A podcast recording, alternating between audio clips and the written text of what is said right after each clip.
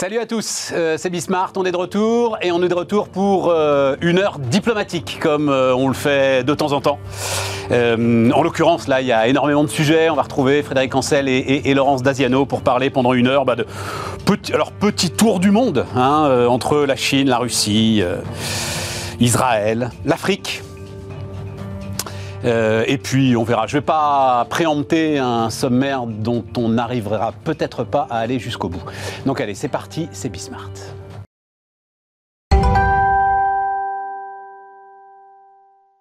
Donc, euh, Frédéric Ancel, salut euh, Frédéric, Bonjour. dont un nouveau bouquin alors arrive dans trois semaines Dans trois semaines, Les voies de la puissance chez Odile Jacob.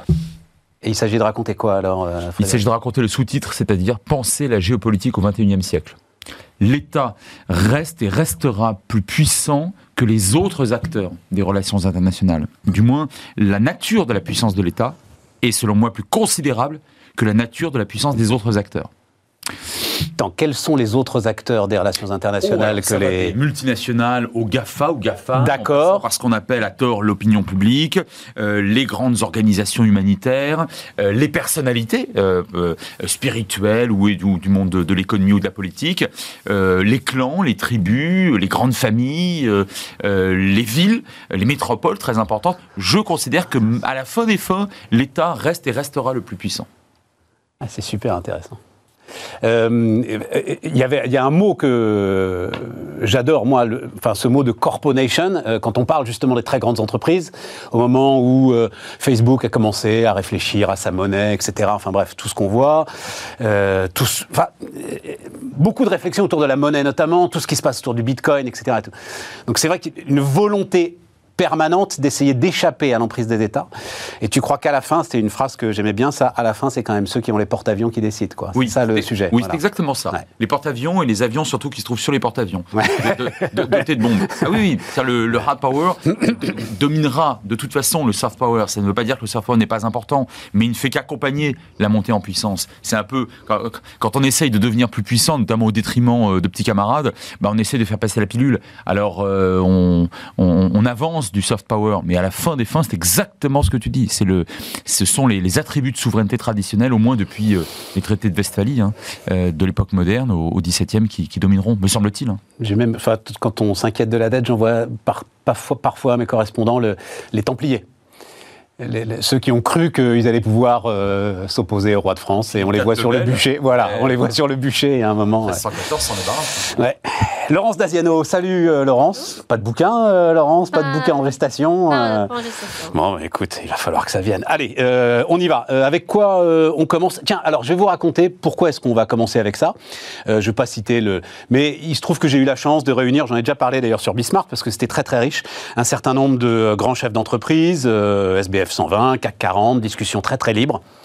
Le premier des sujets, je ne le dis pas pour vous faire plaisir, moi je pensais que ça allait être euh, nouvelle forme de travail, c'est quand même de sacrés sujets pour euh, les entreprises euh, aujourd'hui, gestion des pénuries, etc. Premier sujet, alors, les relations internationales, mais particulièrement la Chine et à un degré moindre la Russie. je me tourne vers toi, Laurence. leur idée est, forcément, il va y avoir quelque chose autour de Taïwan. Et la seule réponse américaine va être une réponse économique par des sanctions, euh, comparables peut-être à ce qui a été imposé à l'Iran. Et nos actifs en Chine euh, vont être... Euh, on ne va plus pouvoir les opérer sous peine de sanctions américaines, enfin ce qu'on voit se passer aujourd'hui avec, avec un certain nombre de, hauts dignitaires russes, avec le Soudan, avec l'Iran, qui encore est tout sous un régime de, sanctions américaines extraterritoriales, bref. Comment est-ce que tu comment est-ce que aurais répondu tiens, à, cette, euh, à cette interrogation de ces chefs d'entreprise? Déjà, je, leur dit, je leur aurais dit effectivement que Taïwan est un sujet. Euh, Taïwan est un sujet pour Xi Jinping parce qu'il n'a jamais fait mystère de son intention d'avoir sa grande Chine. Donc la grande Chine, c'est Taïwan y compris qu'on est dans une période de commémoration. L'année dernière, 2021, c'était le centième anniversaire de la création du Parti communiste chinois. 2049, ce sera le centième anniversaire de la République euh, populaire de Chine. Donc on peut se dire que d'ici à 2049, euh, il y aura une opération sur Taïwan. Alors quand est-ce qu'elle aura lieu? Est-ce que c'est euh, proche ou pas? Et c'est sous quelle forme? Ça reste encore à voir. sur Taïwan, le rattacher Taïwan à la Chine, il y a plusieurs manières. On en parlera probablement sur la Russie avec l'idée de, avec l'idée de, guerre hybride, c'est-à-dire que la, guerre, elle n'est pas seulement avec les porte-avions, les militaires, même si in fine, malheureusement, je, rejoins ce que ce que disait Frédéric, parce que moi, j'aurais préféré que ce soit l'économie qui domine le monde et pas les États. mais il y a plusieurs possibilités de faire de faire la guerre contre contre Taïwan avec une population taïwanaise qui est, beaucoup plus jeune, qui a vu ce qui s'est passé à Hong Kong, donc n'a pas du tout envie d'être dans, la grande Chine, alors que les aînés et ceux des, générations qui avaient encore connu la partition en 49, pour eux, c'était peut-être moins, un problème. Et là, on voit vraiment, euh, avec le, sociologiquement, un, découplement de la Chine. Donc, Taïwan, oui, c'est un sujet. Euh, oui, il va se passer quelque chose. Alors, de là à ce qu'il y ait une invasion militaire, euh, je, suis moins sûre parce que le détroit est quand même grand. Euh, ça se verra très vite.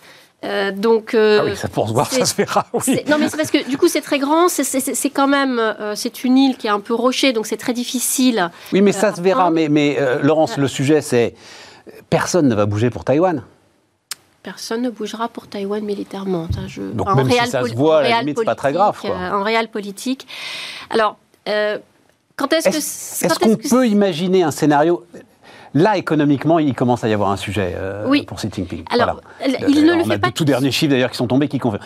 Et donc, c'est une espèce de sortie, comme on l'a vu dans l'histoire, hein, euh, sortie d'un dirigeant et d'un système un tout petit peu à bout de souffle euh, qui fait une sortie nationaliste et militaire pour se redonner une légitimité il, a encore, il y a encore trop de dépendance entre la Chine et Taïwan, et notamment la Chine est encore très dépendante des semi-conducteurs. Donc, euh, c'est les, sanctions américaines qui ont déjà eu lieu ont quand même beaucoup affecté Huawei, qui est le champion chinois.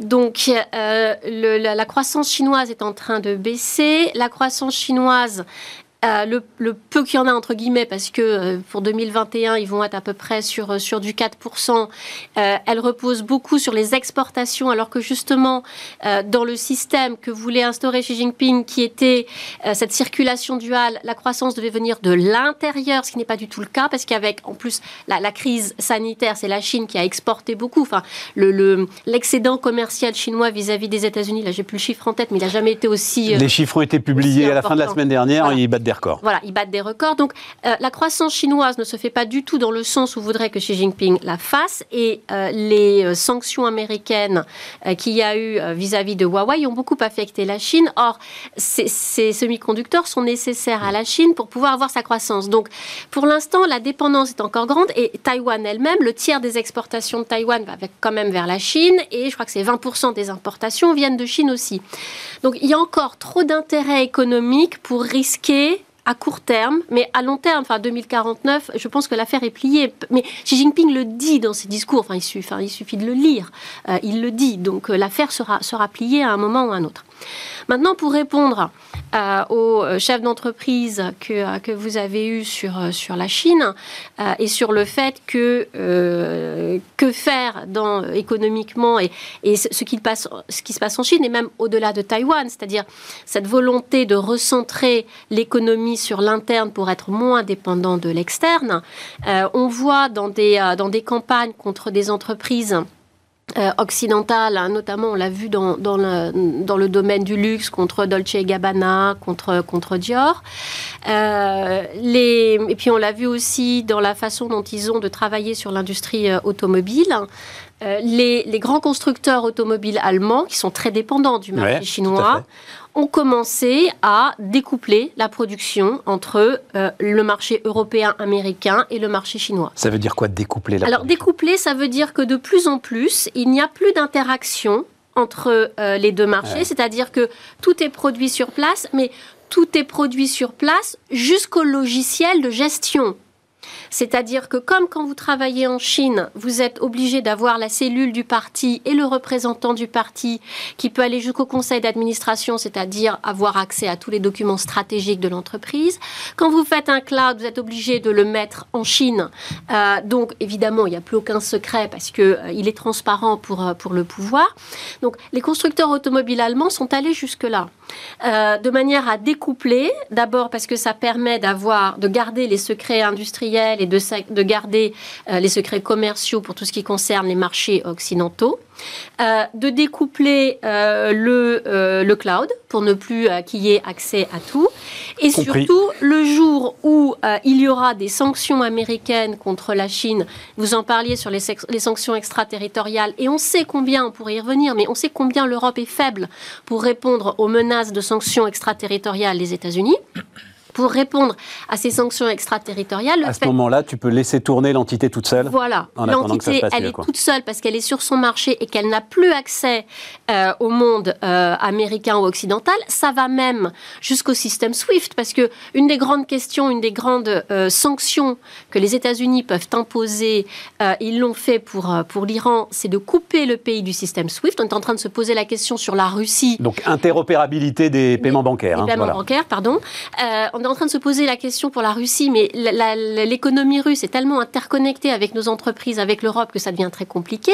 Mais les Chinois veulent eux-mêmes se sortir du système, du système SWIFT, puisqu'ils sont en train de monter leur propre euh, monnaie euh, virtuelle de la banque, euh, de la banque nationale chinoise, la banque centrale chinoise, de manière à être indépendants dans leur paiement, dans leur approvisionnement et dans leur paiement, dans leurs exportations de ce système SWIFT. Donc, les, les Chinois sont en train de tout organiser pour ne plus être dépendant des États-Unis. Et, c'est vraiment le monde qui est en train de se faire avec deux pôles différents.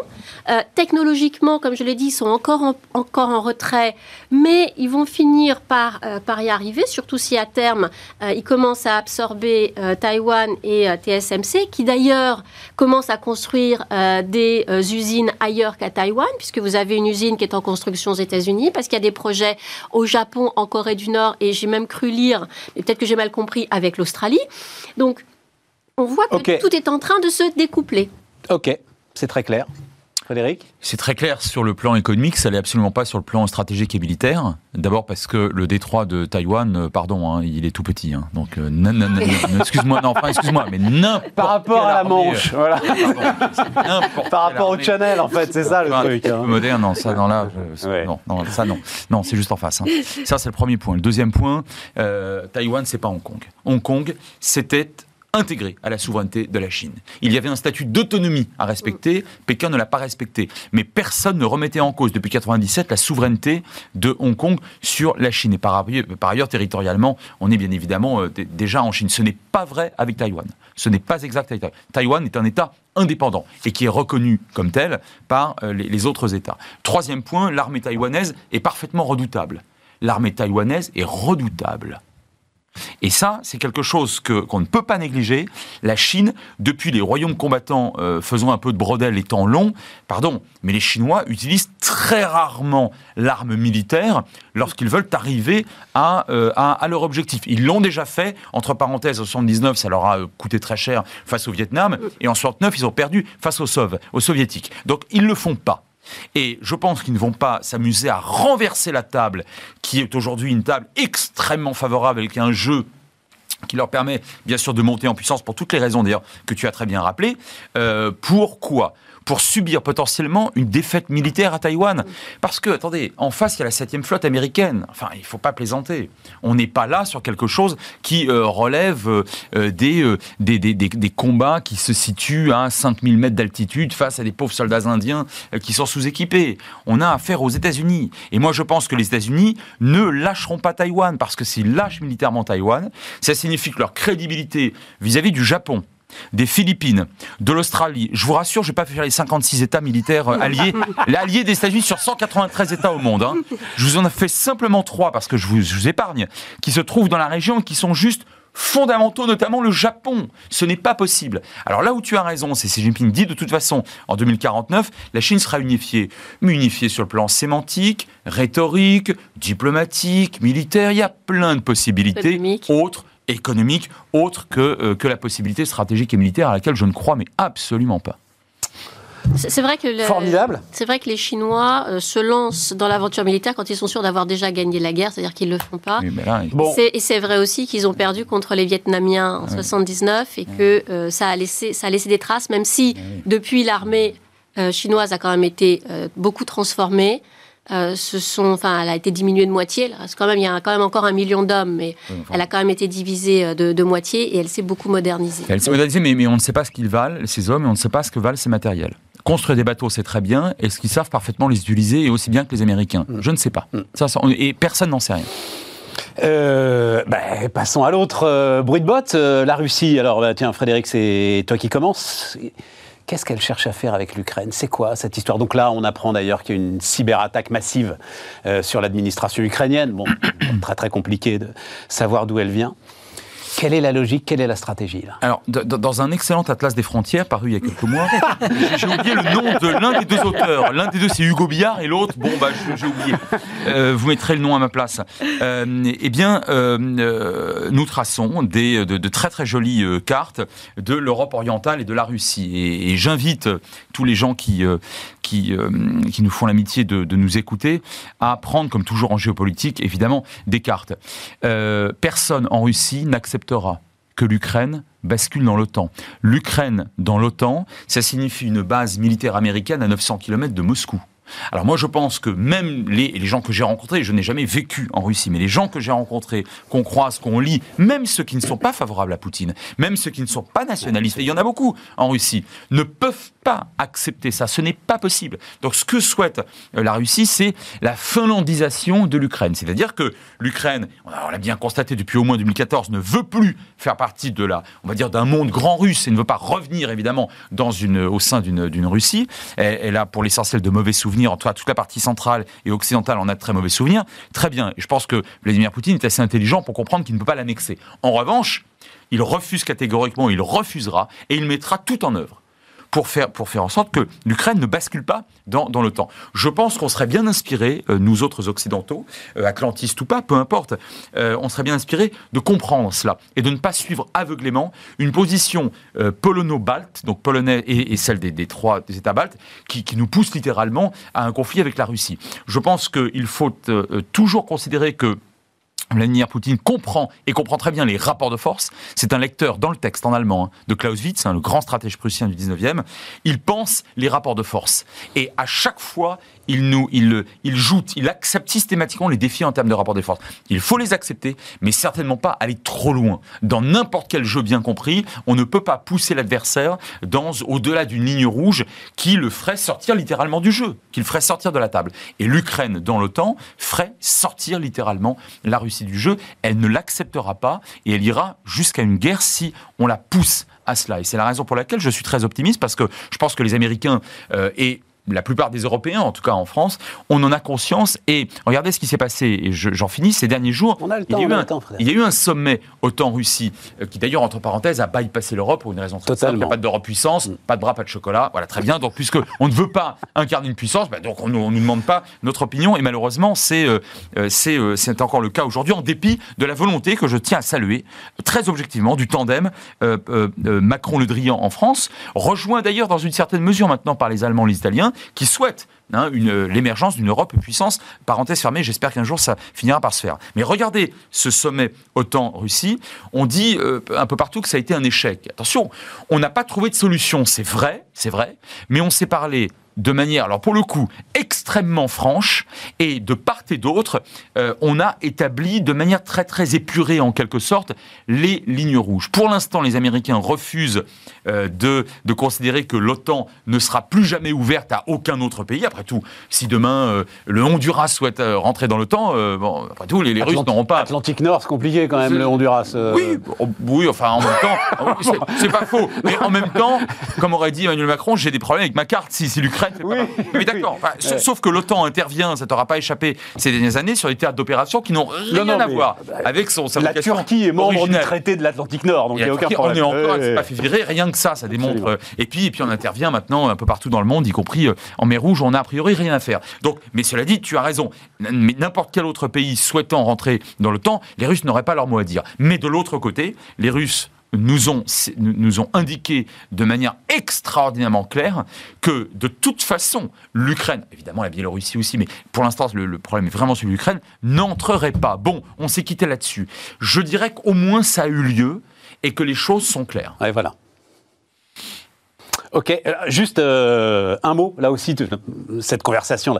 L'un de ces grands patrons vient d'ouvrir une filiale importante en Pologne et on lui a fait bien préciser, c'était bien la première réunion du conseil d'administration et c'était bien la première question. Oui.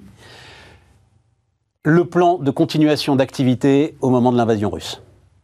Voilà ce que les Polonais voulaient sur le premier conseil d'administration et la première question, plan de continuation d'activité au moment de l'invasion russe. Et il s'est dit qu'il était un tout petit peu en décalage avec euh, ce que ressentaient les Polonais. Laurence Alors, je serais euh, peut-être un peu plus mesurée et peut-être un peu moins optimiste que, euh, que Frédéric, parce qu'il y a quand même beaucoup d'armes qui sont en train d'être concentrées sur une petite zone. Donc, au bout d'un moment, il peut y avoir une étincelle, même involontaire. C'est pas faux. Je partage totalement ce qu'a dit Frédéric sur le sentiment de Vladimir Poutine sur l'Ukraine. Euh, conceptuellement, l'Ukraine ne peut pas être pour eux en dehors de l'espace russe. Donc ça peut peut pas aller à l'Occident. L'Ukraine ne peut pas être dans l'Union européenne. L'Ukraine ne peut pas être dans l'OTAN. Euh, c'est déjà assez mal passé quand c'était euh, les pays baltes et la Pologne. Euh, mais les pays baltes et la Pologne avaient, avaient une histoire qui était différente de, de, de, la Russie. C'était des, des, des, nations qui, qui existaient. L'Ukraine, c'est un peu plus compliqué. Kiev, c'est le berceau de l'orthodoxie pour les Russes. Donc voilà, donc le, le, découplage est, est, un peu plus différent. Et puis du temps de l'Union soviétique, combien ont des parents qui sont l'un russe, l'autre ukrainien, et puis ça, et puis ça, et puis ça changeait rien. Euh, je pense qu'il faut euh, prendre en compte les sensibilités de chacun. Donc, euh, pour les Russes, effectivement, on ne peut pas. Enfin, l'Ukraine, c'est quelque chose d'intouchable. les Polonais, les Baltes ont vécu durement tout ce qui a été occupation soviétique ou russe tout au long de l'histoire, hein, puisque la Pologne, c'est quand même cette grande plaine, il n'y a pas de frontières, donc ils ont été envahis, les Allemands, les Autrichiens, les Russes, les Soviétiques. Donc c'est normal aussi que leur sensibilité euh, soit là. Et pour autant, comme le dit Frédéric, ça ne doit pas être le seul vecteur ou le seul marqueur de la, position euh, européenne. Euh, Ils sont dans l'Union quand même. Enfin, là-dessus, moi j'ai un problème sur ce que tu as dit, puisque tu, en parles, juste me permet, mais ils sont membres de l'Union européenne. On ne peut pas d'un côté euh, regretter qu'on ne soit en rien une puissance et d'un autre côté ne pas être... Euh, on, peut, on peut en tenir compte, hein, euh, mais ça ne doit pas non plus être le seul... Enfin, il, faut... en anglais, on dirait mitigate les, leurs opinions, c'est-à-dire qu'il faut un petit. Eux, ils réagissent de manière vraiment épidermique. Épidermique. Il faut mettre un petit peu de raison. Euh, la ligne de crête est très étroite parce que euh, eux, ils savent ce que c'est qu'une invasion soviétique et la preuve. Et visiblement, ils en ont peur. Ils, y pensent, ils y pensent toujours. Euh, je pense comme Frédéric qu'il y a, c'est un jeu. la guerre, elle est hybride. Et si la guerre avec les bots n'a pas commencé, on voit bien que la guerre psychologique, la guerre cyber, la guerre euh, on, fait des petites provocations pour voir comment ça va réagir. Vous avez euh, ce week-end, il y a eu de grandes euh, manœuvres navales russes dans la mer du Nord. les Suédois ont remis des troupes dans l'île de Gotland, qui est, puisqu'on parlait des cartes, qui est une espèce de porte-avions avancé vis-à-vis de la Russie. C'est une île qu'ils avaient totalement démilitarisée entre à peu près 2008-2016. En 2017, ils ont refait un, grand exercice avec les Américains sur l'île de Gotland à la demande des, Baltes d'ailleurs, qui disaient mais surtout n'abandonnez pas cette île parce qu'elle est importante euh, vis-à-vis euh, vis-à-vis de la Russie. Mais donc ça veut dire que vous êtes d'accord quand même sur l'idée que l'annexion s'arrête à la Crimée mm. Donc il a pris la Crimée, il la rendra jamais, il a fait le pont, etc. Euh, c'est fini. Euh, peut-être un petit peu du Donbass, donc de, de, l'extrémité euh, orientale de l'Ukraine où il y a énormément de Russes, mais on s'arrête là, quoi. Mais, même, en, voulant, moi je, pense toujours que Poutine est un acteur faible. je, je, l'ai déjà dit. Oui, oui, ça, tu, tu en, en allant, en, en allant sur l'Ukraine, à rebours, euh, Poutine a créé quelque chose qui n'existait pas avant, qui est un sentiment nationaliste ukrainien très fort.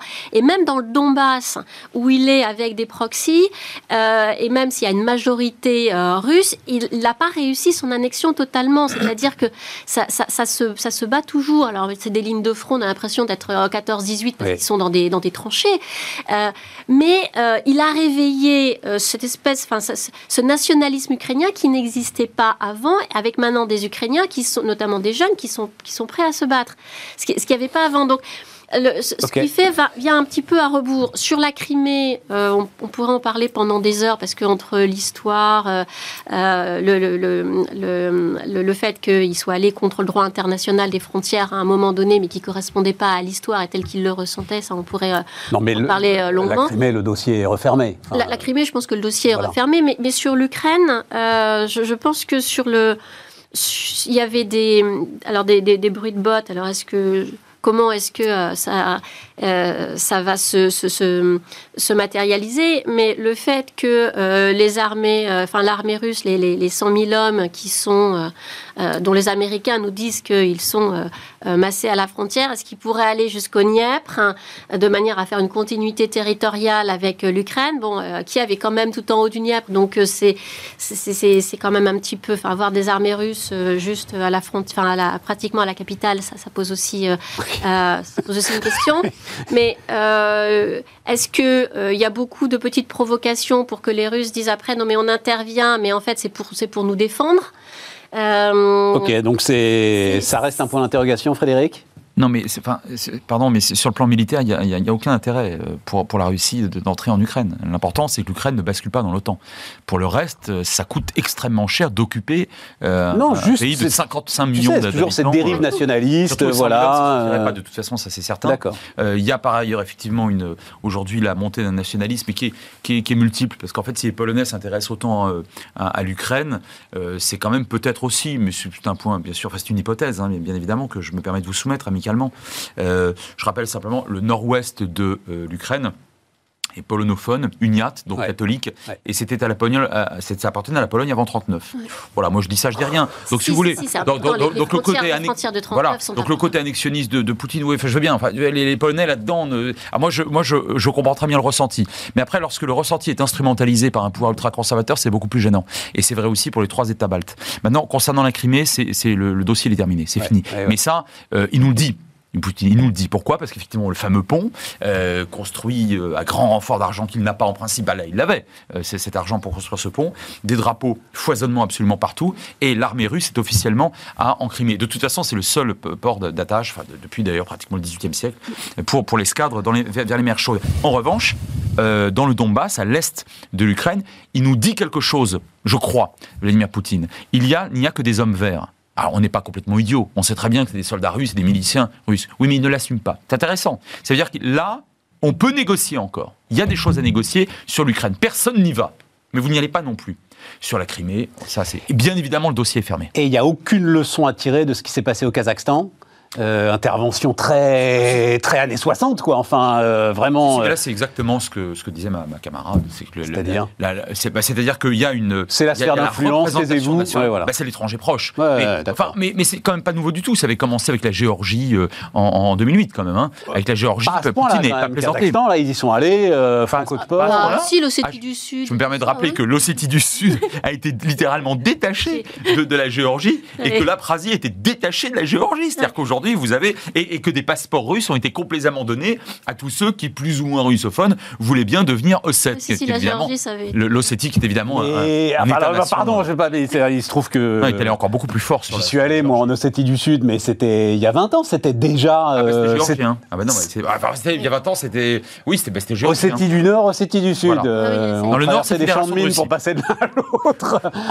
Le Nord, c'est Fédération de Russie. Ça, ça a toujours été. Mais l'Ossétie du Sud, aujourd'hui, est un État indépendant reconnu par qui Par Moscou. Voilà. Et euh, enfin, c'est quand même une province bon, bah, euh, géorgienne. sphère ah d'influence, taisez-vous. Euh, Souvenez-vous et, Kyrgyzstan. Souvenez-vous de ces fameuses révolutions orange. Souvenons-nous aussi de la Moldavie, sur laquelle se trouve toujours une armée russe. Et souvenons-nous, et c'est beaucoup plus frais dans nos mémoires, de la guerre entre l'Arménie et l'Azerbaïdjan en, en septembre, octobre et début novembre 2020, qui a été enfin, littéralement réglée par euh, par euh, par euh, et donc ça veut dire que cette, cette, cette parce que j'ai appris ça moi je dois dire hein, DKB là donc cette, cette espèce d'OTAN soviétique donc Russie Kazakhstan Kirghizie enfin on dit Kyrgyzstan maintenant hein, Biélorussie Arménie Tadjikistan voilà. Ça c'est à moi vous y touchez pas et tout le monde est d'accord avec ça Laurence? Alors enfin moi je rapidement parce qu'il faut qu'on fasse la pause. si, si, on regarde la situation encore un petit peu plus moi je dirais qu'il y, y, a le feu tout autour de la fédération de Russie parce qu'on a cité il y a le Kazakhstan il y a eu l'Arménie et puis l'Azerbaïdjan l'Azerbaïdjan, il y a quand même il y a le Donbass avec l'Ukraine, et puis quand on remonte, il y avait quand même aussi la Biélorussie où il a fallu que les Russes interviennent pour que Loukachenko garde son, son, pouvoir. Donc, encore une fois, pour moi, c'est une, une preuve de faiblesse. Et ça, c'est la faiblesse extérieure, et on parlera peut-être après la pause de la faiblesse intérieure de la Russie, parce qu'en termes d'économie, en termes de population, euh, enfin, c'est une population qui décroît, la, Russie aujourd'hui. Hein. Donc, euh, pour moi, ce sont les signes d'une manifestation extérieure de force, mais qui est en fait une traduction de faiblesse interne. Dans un instant,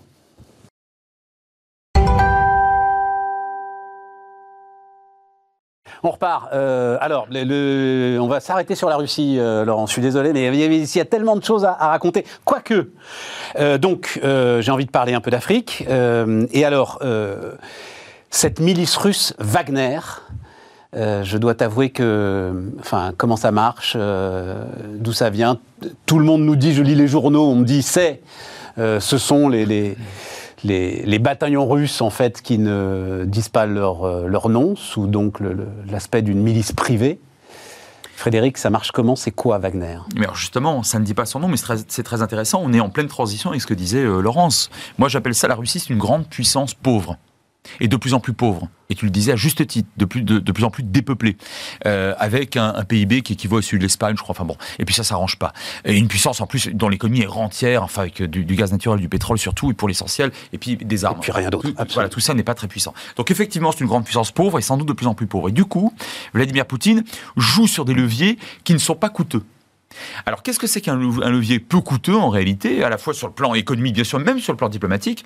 C'est par exemple une milice. Donc vous ne l'assumez pas, bon, mais vous considérez qu'après tout, vous avez très bien le droit de l'utiliser. Puis d'ailleurs, est-ce que les Turcs ne le font pas? Et puis finalement, dit M. Poutine, est-ce que euh, les Américains n'utilisent pas euh, ici et là, lorsqu'ils vont euh, en Irak de temps à autre, d'autres petites puissances pour faire un peu... C'est vrai. Bon, mais autour de l'armée américaine, en l'occurrence, ils l'ont fait autour de l'armée américaine. C'est vrai. et là, en l'occurrence, il établit des leviers qui vont gêner des puissances qui pourraient à leur tour et qui l'ont d'ailleurs déjà gêné, tiens, par exemple sur la Crimée.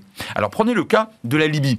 L'Italie et la France ont des intérêts importants euh, en, Libye, d'ailleurs le Royaume-Uni aussi. Bon, eh bien on envoie ces, euh, ces mercenaires là-bas, pour intervenir et pour faire un petit peu le, pour être le faiseur de roi, enfin, de, de roitelet local, et potentiellement pour euh, gêner considérablement l'approvisionnement. Tiens, par exemple, en gaz naturel libyen, c'est comme 2% des réserves de gaz naturel au monde et, 2% des réserves de pétrole vers euh, l'Europe, par exemple. Hein. Euh, je résume, si on embête vraiment trop M. Poutine sur tel point qui lui est extrêmement important ou sur telle ligne rouge dans son étranger proche, ben, qui vous dit qu'il ne va pas, par une espèce de, j'ai pas de mots enfin de meilleurs mots que celui de, de levier extérieur, peu coûteux, nous gêner en Libye. Mieux que ça, pardon, je le dis d'un mot, la Centrafrique.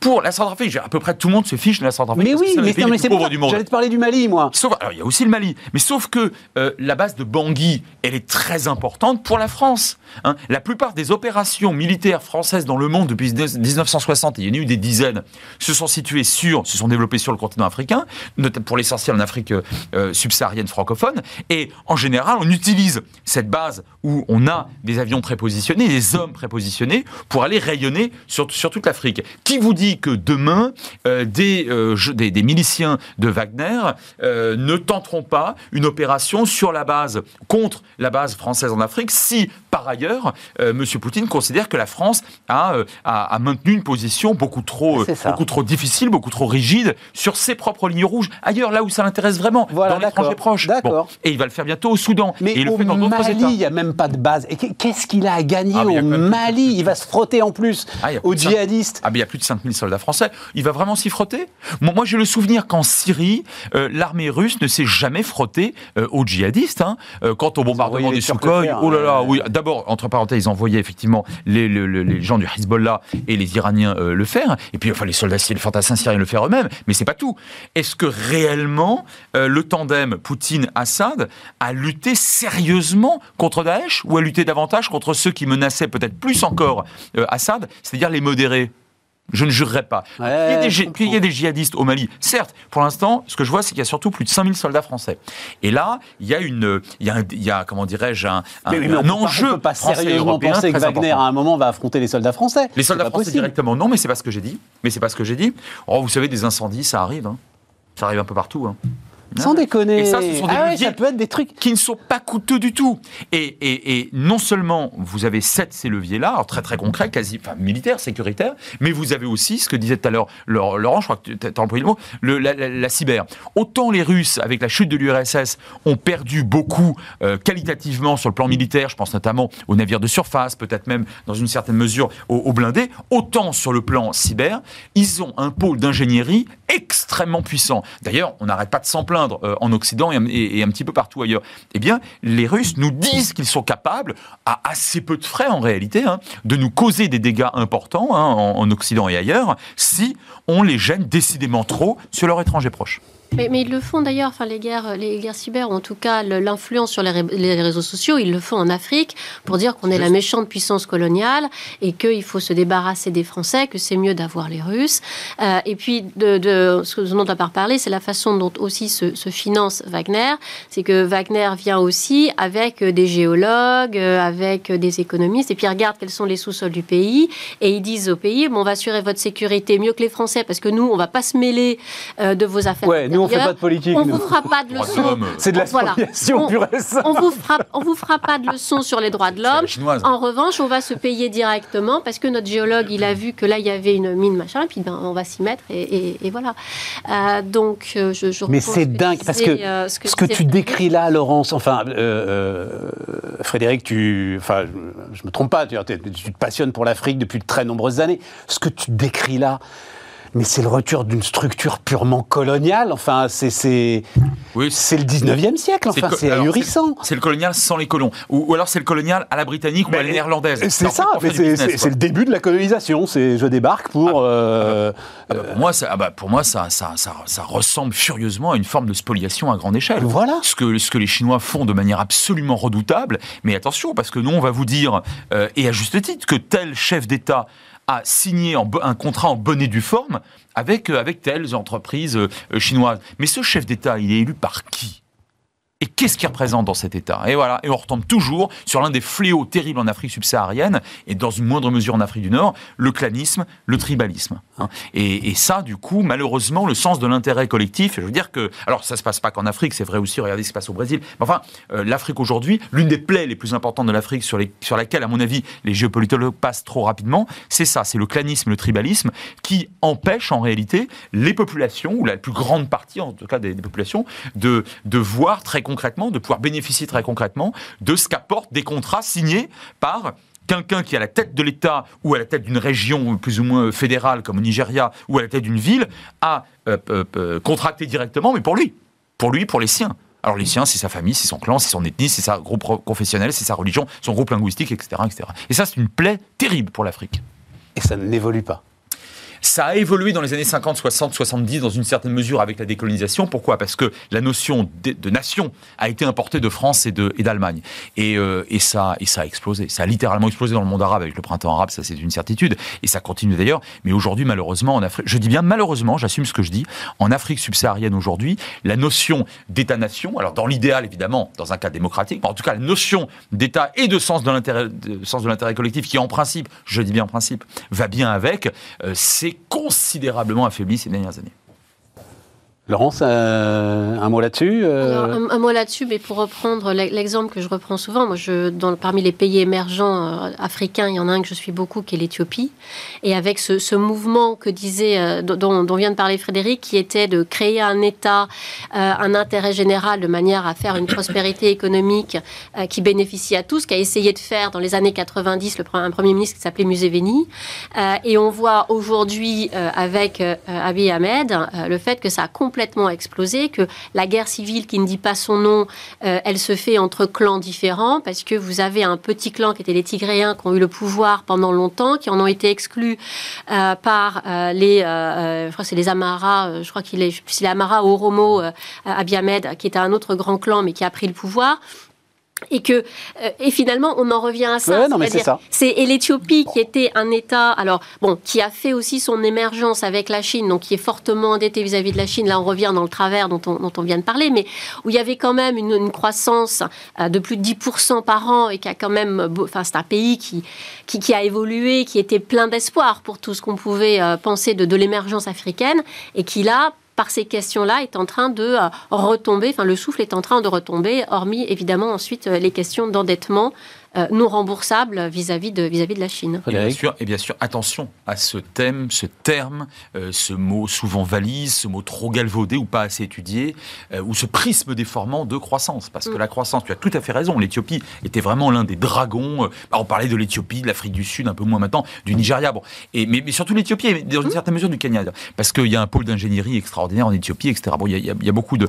Mais, mais cette croissance, d'abord, elle ne profitait pas à tout le monde. Alors, c'est le moins qu'on puisse dire. Mm. Ah mais là, du coup, c'est ferment de révolte. on, en revient toujours à ça. L'État en soi, euh, il affiche 10% de croissance, c'est formidable. Mais enfin, est-ce que.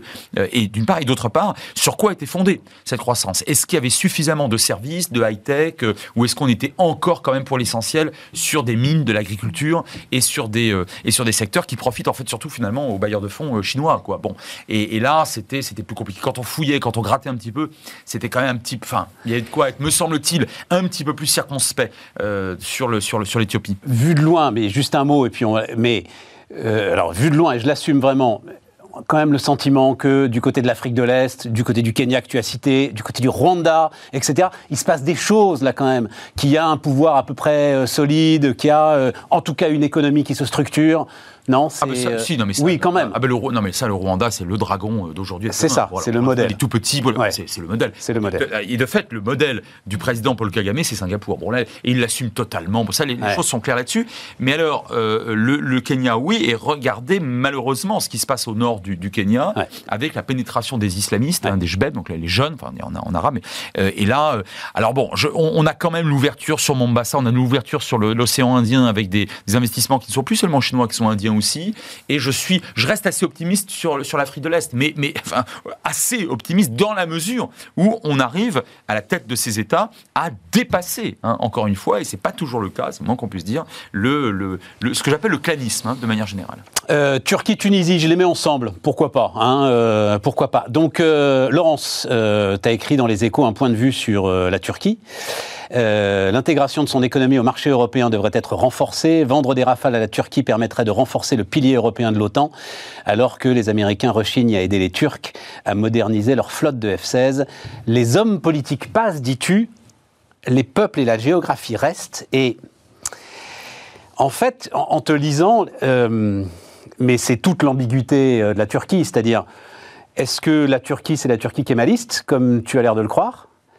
Euh, ou est-ce que c'est euh, la Turquie, alors eux ils disent touranienne, hein, la Turquie du Grand Est, la Turquie des loups gris, la Turquie des Hittites? Comme Recep Tayyip Erdogan le dit aujourd'hui. Mm. C'est pas, tu vois, c'est pas si clair quand même. Ah non, mais c'est les deux. Les, les, peuples restent, mais je ne sais, le peuple turc se cherche se cherche, mais il est, il est les deux à la fois. Euh, donc euh, l'intégration économique est à mon avis euh, le moyen d'arrimer vraiment la Turquie parce que bon, la, Turquie c'est quand même un marché important, c'est un marché important pour nous, on a un marché important pour eux. 100 millions de personnes. Voilà, il y a 85 millions de personnes, il y en a à peu près 20 millions dans la seule ville d'Istanbul et de sa banlieue qui est quand même le poumon économique de, de grande jeunesse avec une population qui est qui est très jeune. Très haut niveau d'éducation. voilà, donc très entreprenante. Alors on n'en parle pas mais il y a des il y a des très grands groupes turcs qui sont implantés en Turquie, en Afrique, comme un groupe comme Koch, par exemple, qui est un, qui est un, qui est un groupe euh, énorme. Donc, euh, la Turquie, euh, je pense que c'est comme ce dont on a parlé tout à l'heure, on peut faire le deuil de la Turquie comme membre de l'Union européenne.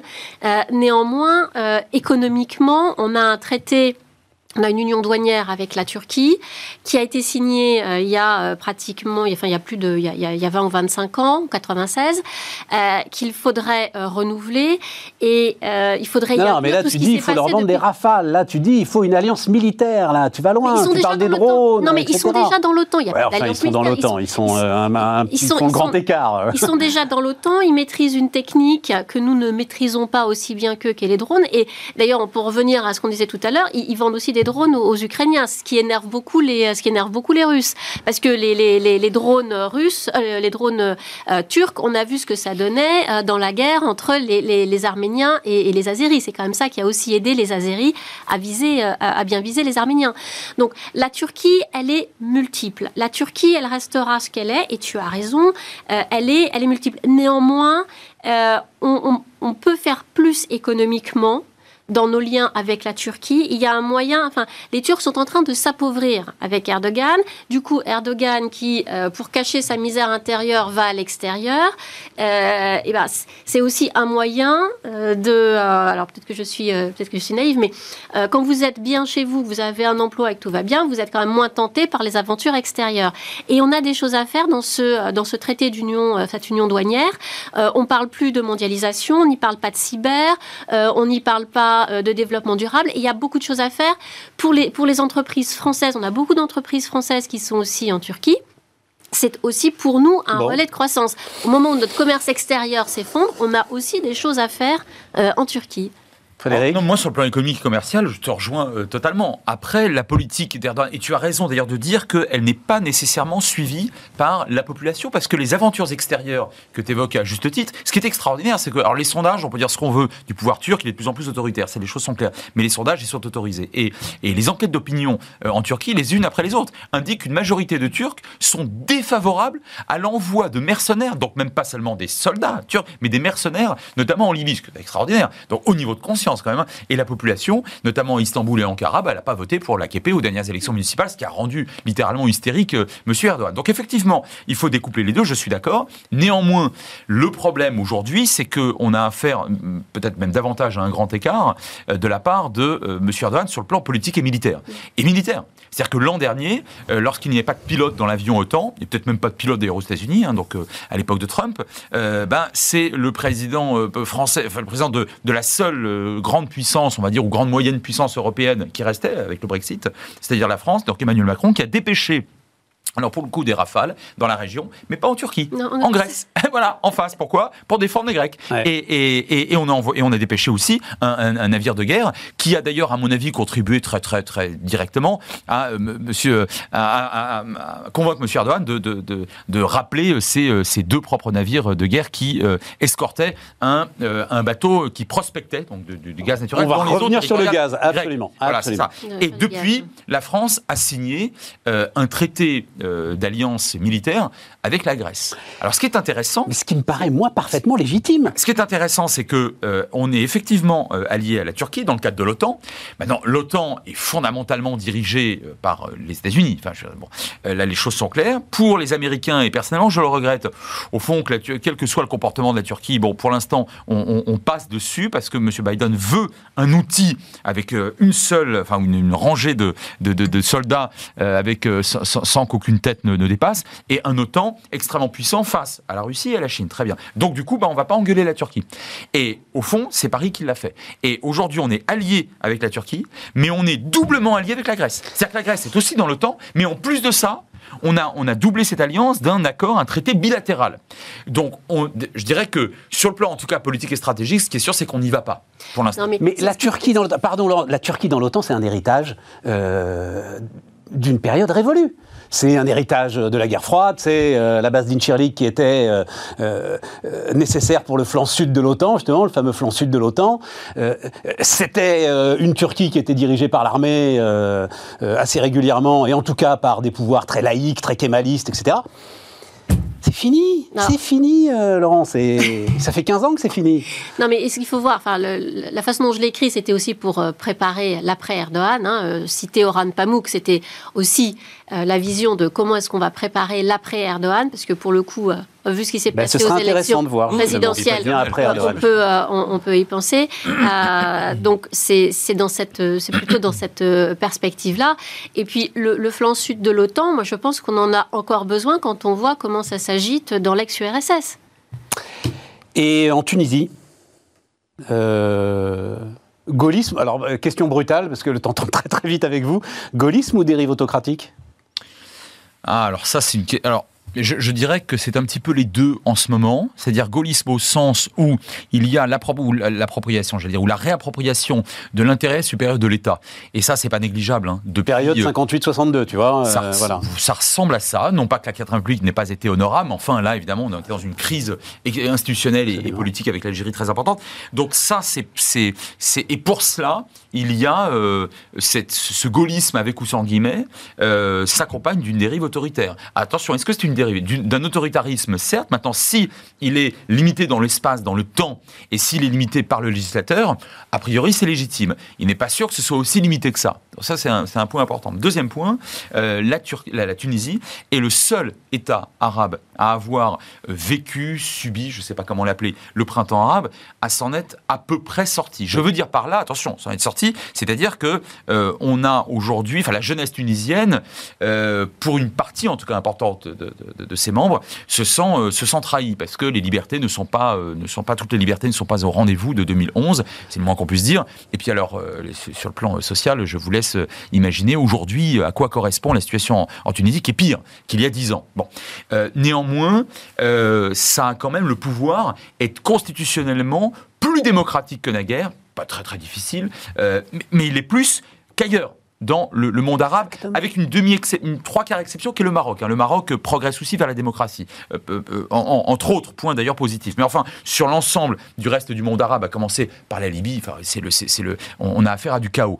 Et donc, de ce point de vue-là, le l'actuel président dit mais attendez, vous, nous avez soutenu, vous avez voulu ce, printemps, enfin, vous avez soutenu beaucoup de vous autres démocrates et dans les opinions publiques occidentales et européennes et françaises en particulier, vous avez espéré que nous fassions cette révolution. Nous l'avons faite. Maintenant, aidez-nous. Maintenant, aidez-nous à la fois sur le plan socio-économique, ce qu'on fait pratiquement pas avec la Tunisie, malheureusement, et aidez-nous sur le plan politique à empêcher les islamistes de, euh, de revenir euh, euh, au pouvoir. Alors, de deux choses l'une, soit on est des vrais démocrates et on dit, ah bah écoutez, on n'y touche pas après tout, hein. si les islamistes arrivent au pouvoir dans, les urnes, bah écoutez, tant pis, c'est ça la démocratie, façon Obama en Égypte en 2012.